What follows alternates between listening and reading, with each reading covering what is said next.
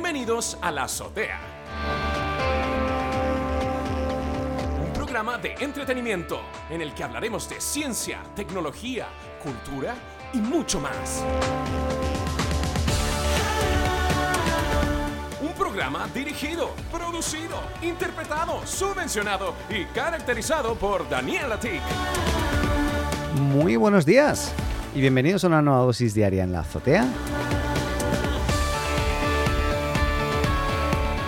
Partimos este jueves 14 de enero y partimos hoy con Apple y este vehículo eléctrico y es que parece ser que la empresa Canoo, eh, con doble O final, pues mantuvo ya una serie de conversaciones con Apple para desarrollar su vehículo eléctrico ya hace un tiempo, pero parece ser que no avanzó por conflictos de, intereses. Y es que em, este posible desarrollo del vehículo eléctrico autónomo de Apple sigue lanzando información por aquí y por allá, siguen apareciendo temas y este último eh, relacionado con el proyecto Titan eh, que tuvo que ver también con, con Canoo. Recordemos que el proyecto Titan es el nombre que le dan al proyecto interno de, lanzar o de crear este auto eléctrico autónomo de, Apple. ¿no?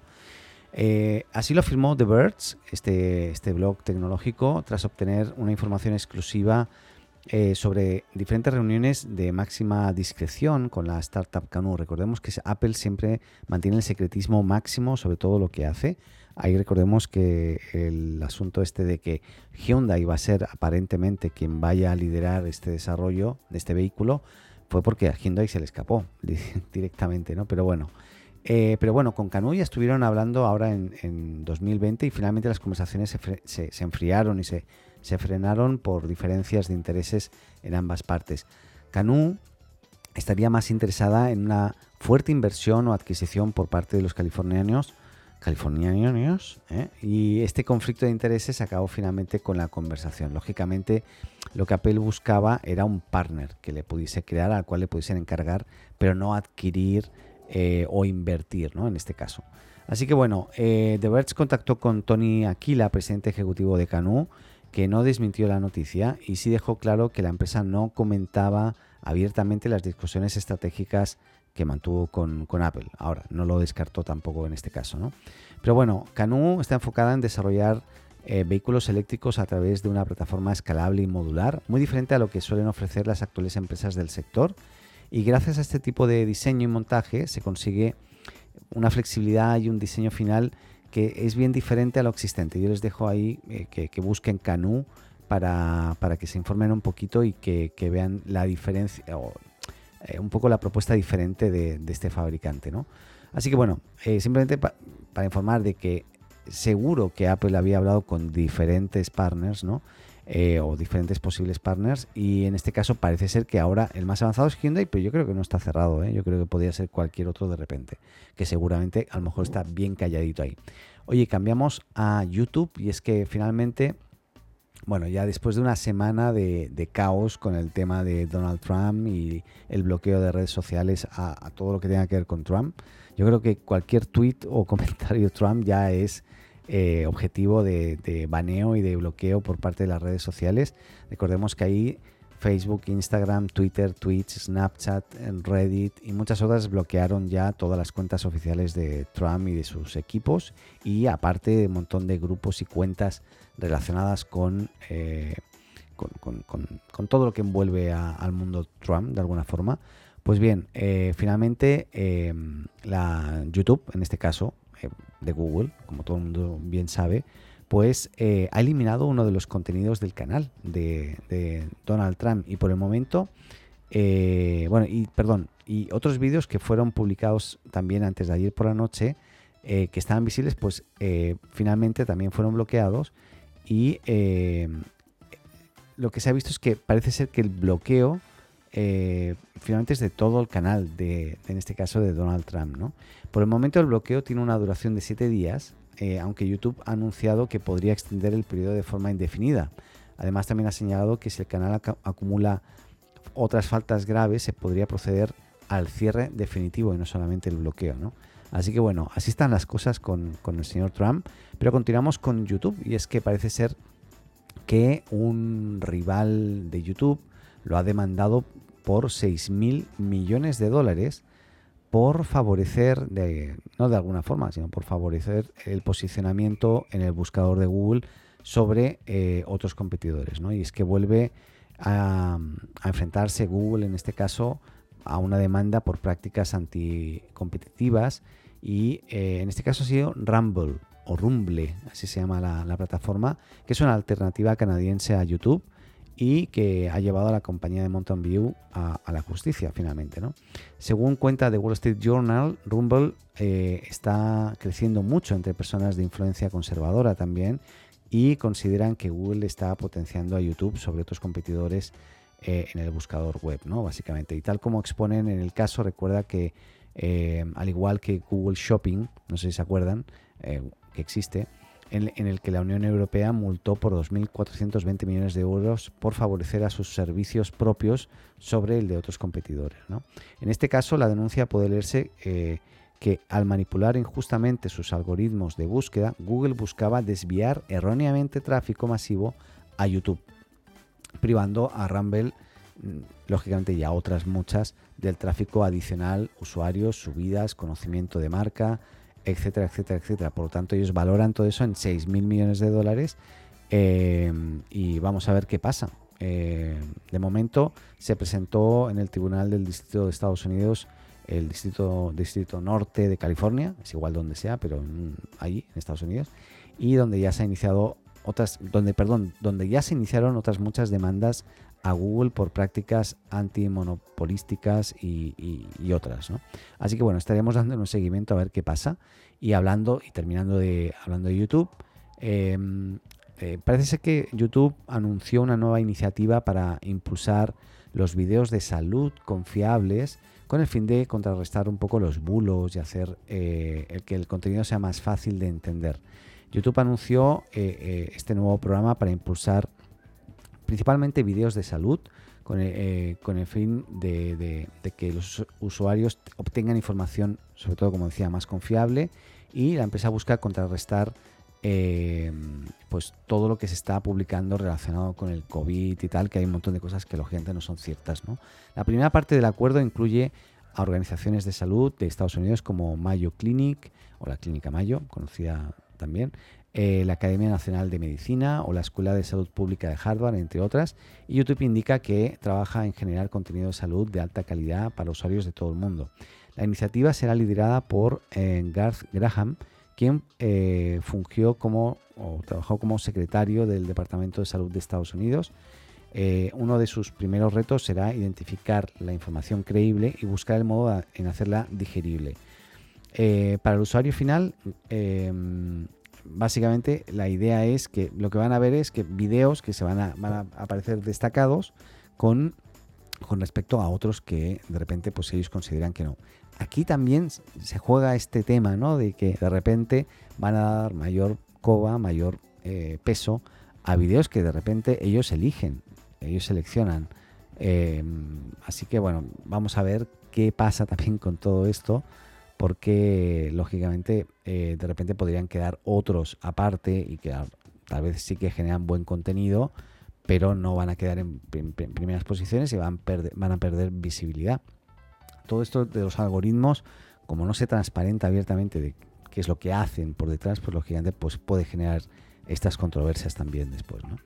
Oye, terminamos ya de hablar de YouTube, nos pasamos ahora a Signal. Y es que eh, hay un artículo que, publicó Genbeta que me. un, blog, eh, un videoblog o un blog también de, contenido tecnológico principalmente que me gustó mucho. Eh, lo voy a leer en este caso porque me gusta mucho. se titula ¿Por qué Signal es mucho más privado que WhatsApp, aunque Facebook tampoco pueda leer tus mensajes? ¿no? Que eso recordemos que decimos, o Facebook dice abiertamente, yo no puedo leer el contenido de tu mensaje, no me puedo meter ahí, y no dice nada más, ¿no? Pero bueno, imaginemos el caso, el artículo dice, tres personas entran en un bar a las 9 de la noche, conversan por unas tres horas, conocen a otras tres personas y se despiden con la intención de seguir en contacto en el futuro. Si imaginamos que en el bar o que el bar es como una aplicación de mensajería, si fuese WhatsApp nadie sabría de qué hablaron todos, pero sí se sabría quiénes hablaron con quién, cuándo, cuántas veces, por cuánto tiempo, los nombres que, se, que usaron entre ellos, se habían hablado antes, si pertenecen a los mismos grupos, sus números de teléfono y a quién más conocen todos. Eso es lo que WhatsApp conseguiría. Si el bar fuese Signal, lo único que se sabría es cuándo alguien entró y cuándo se fue. No se sabría la cantidad de veces que lo hizo, ni con quién habló, eh, ni a quién conoce, ni si se reunieron, ni cómo se veían, ni si, ni se habían visto antes, ni quién pagó, eh, ni, quién, ni quién no lo hizo, y, finalmente tampoco con quién o cuáles son los contactos de esas personas.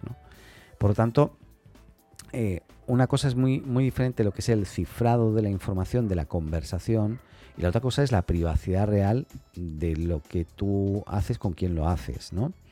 Eh, lógicamente, insisto, el contenido en Facebook no va a ser transparente, pero sí eh, se va a compartir con, Facebook. WhatsApp va a compartir con Facebook toda la información de con quién te manejas, con quién. Nada, lo dejo, lo dejo ahí porque me gustó la, analogía y el, ejemplo.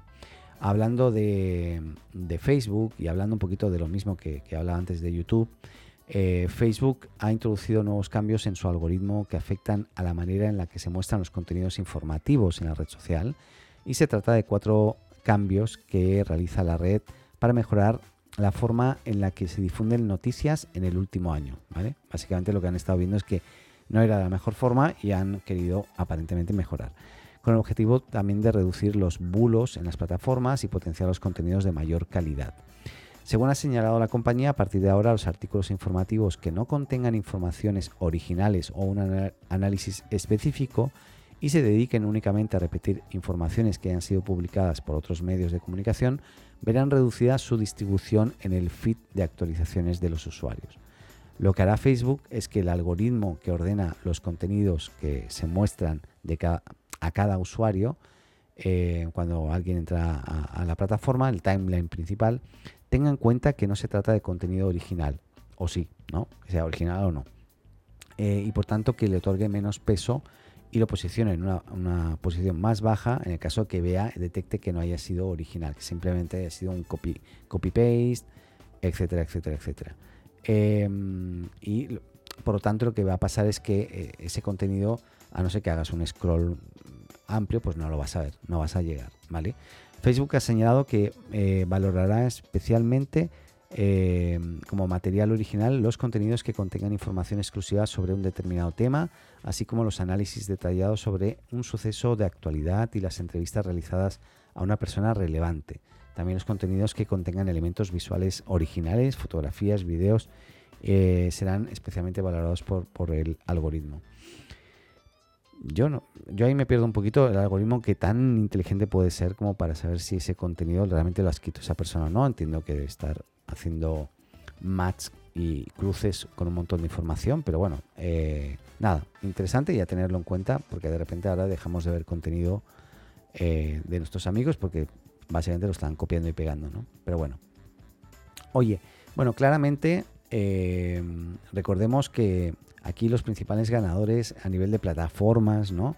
Este principio de 2021, estamos a día, a día 14, pues son Telegram y Signal. Son los grandes, sin duda, ganadores de usuarios y de tracción este 2021.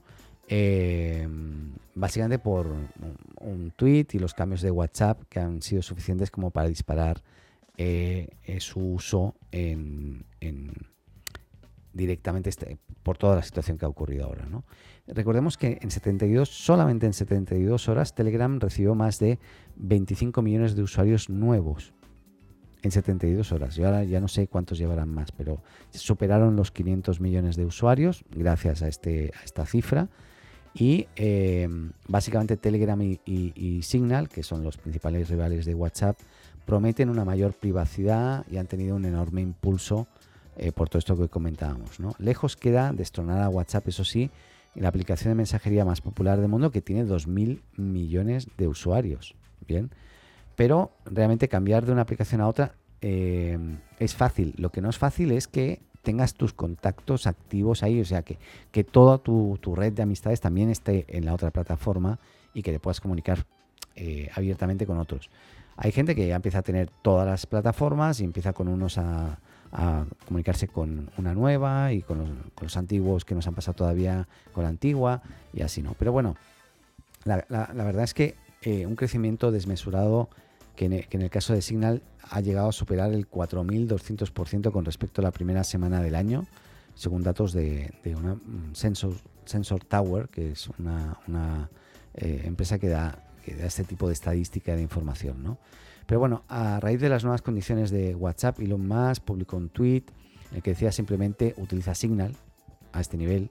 Y ahí recordemos que hasta Angela eh, Merkel, no, Angela Merkel habló de otra cosa. No he dicho nada, me he equivocado, no he dicho nada. Pero bueno, la influencia de, Elon Musk eh, es bien conocida y ese tweet provocó la luz de solicitudes, solicitudes en, en Signal en este caso. Yo he estado viendo Signal y claro, la diferencia de Telegram es que a mí me gusta Telegram mucho, ¿eh? yo lo llevo usando desde hace muchos años, pero claro, no tiene la videoconferencia. Entonces, Signal sí la incorpora y bueno, ahí hay que, hay que verlo. En este caso, incluso eh, el, comentario o el tweet, en este caso de Elon, Musk, que decía use Signal, eh, lo, avaló de alguna forma Edward Snowden, porque también habla de que Signal es mucho más privado en este caso, etcétera, etcétera, que es un poquito lo que comentábamos antes, ¿no? Así que nada, bueno, em, lo dejo ahí para, a nivel informativo y cambiamos de tema, nos vamos a TikTok, que hacía tiempo que no hablábamos. Eh, TikTok ya, el tema de la venta en Estados Unidos, todo eso la gente se olvidó, ya no, ya no existe. Pero bueno, eh, aquí lo que ha pasado ahora es que TikTok ha anunciado interesantes novedades en sus normas comunitarias orientadas a reforzar la privacidad y la seguridad de los usuarios más jóvenes de la red social. Y es que en este sentido, a partir de ayer, todas las cuentas que pertenezcan a usuarios de entre 13 y 15 años cambiarán su configuración automáticamente y pasarán a ser privadas de forma predeterminada. Eh, así que nada, esto es importante porque aquí hay un tema de privacidad que de los jóvenes, ¿no? de, que, todavía no son mayores de edad. Eh, bueno, aquí cada país un poco es diferente, ¿no? Pero, pero bueno, eh, aquí básicamente el único, o sea, no es el único cambio que, se ha anunciado. Eh, pensando en que TikTok ahora se va a estar centrando mucho en proteger la privacidad de los usuarios, sobre todo más jóvenes. Por ejemplo, se endurecen las opciones para comentar en los vídeos creados por menores de 16 años. A partir de ahora, eh, los usuarios podrán elegir entre amigos o nadie en la configuración de quién puede comentar tus vídeos. O sea, no todo el mundo va a poder comentar en un vídeo de alguien que tenga menos de 16 años a ese nivel. Y por otra parte, solo los mayores de 16 tendrán disponible la opción de que permite la descarga de tus vídeos. O sea, tampoco vas a poder descargar cualquier cosa, ¿vale? Porque realmente hay cualquier cosa en TikTok. Es decir, yo soy usuario de, ver TikToks, de consumista, o sea, consumo TikTok bastante al día. Eh, no estoy creando contenido, pero claro, de repente te ves unas cosas que son barbaridades ahí, ¿no? Así que nada, hay que tener mucho cuidado con a quién le das acceso a ver TikTok hoy, ¿no?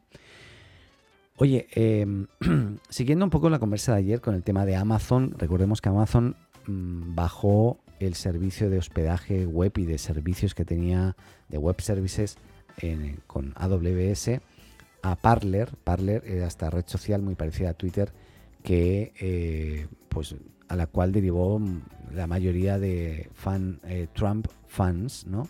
Y en este caso, eh, Parler dijo que bueno que demandaba a en este caso a Amazon y Amazon justificó la suspensión definitiva de Parler luego de que ésta se negara a eliminar contenido que incitaba a la violencia en su plataforma.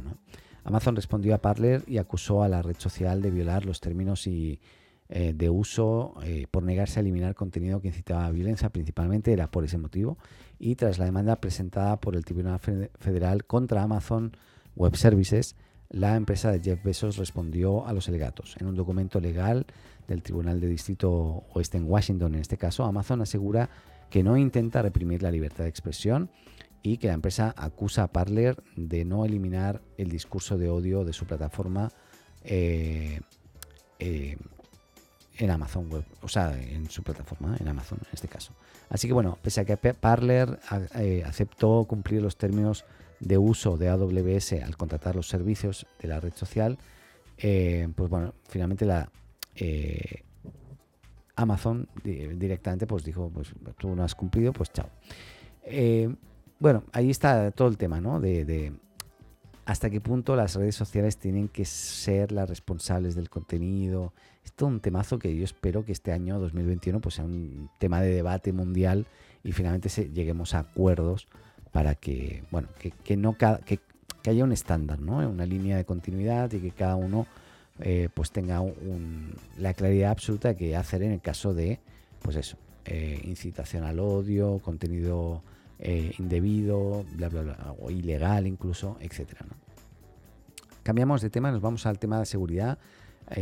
cada, casi cada semana hay destape de bueno, filtraciones de datos, hacking, etcétera. Y hoy le ha tocado, pues bueno, a una, a una gran filtración que se de seguridad que ha dejado al descubierto en Internet una base de datos con unos 400 gigas de información que incluían datos personales de al menos unos 214 millones de personas en las que se encuentran celebridades muy populares e influencers de social media. Yo debo estar por ahí, me imagino.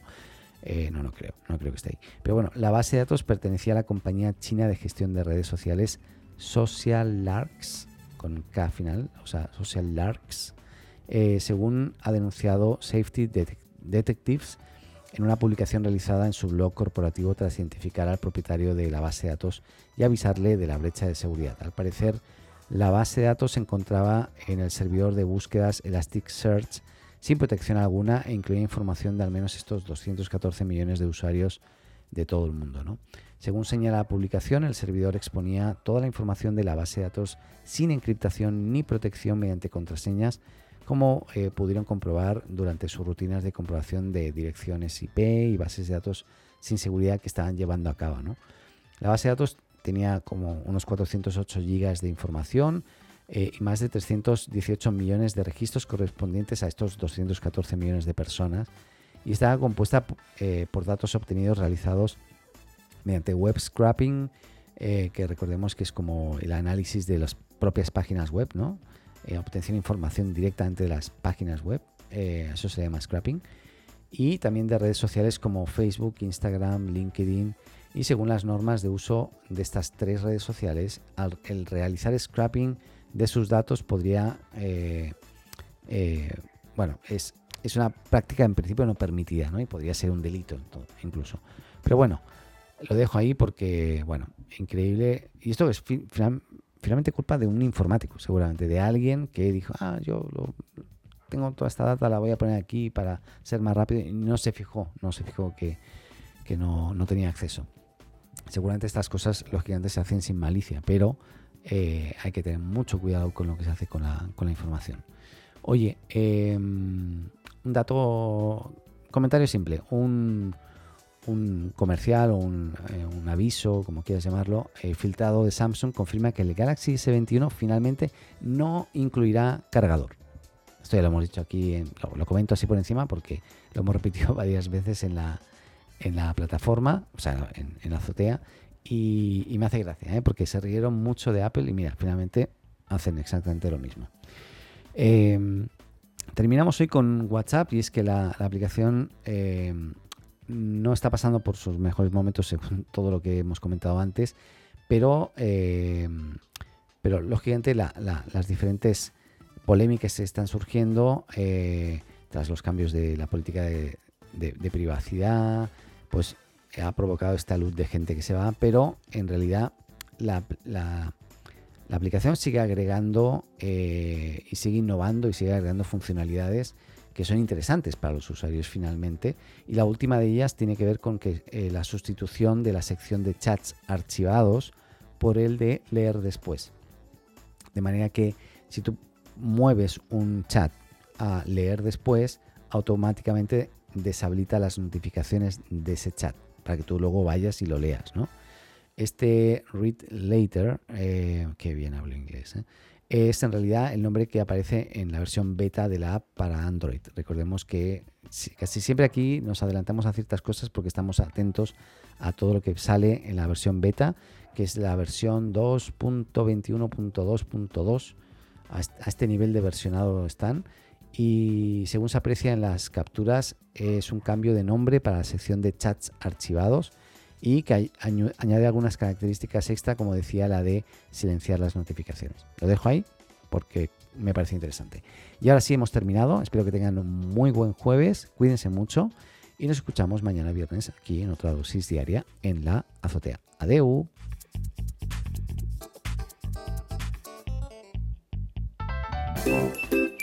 Hola, me llamo Paco. Si te gusta la azotea, síguenos y suscríbete en tu podcast amigo.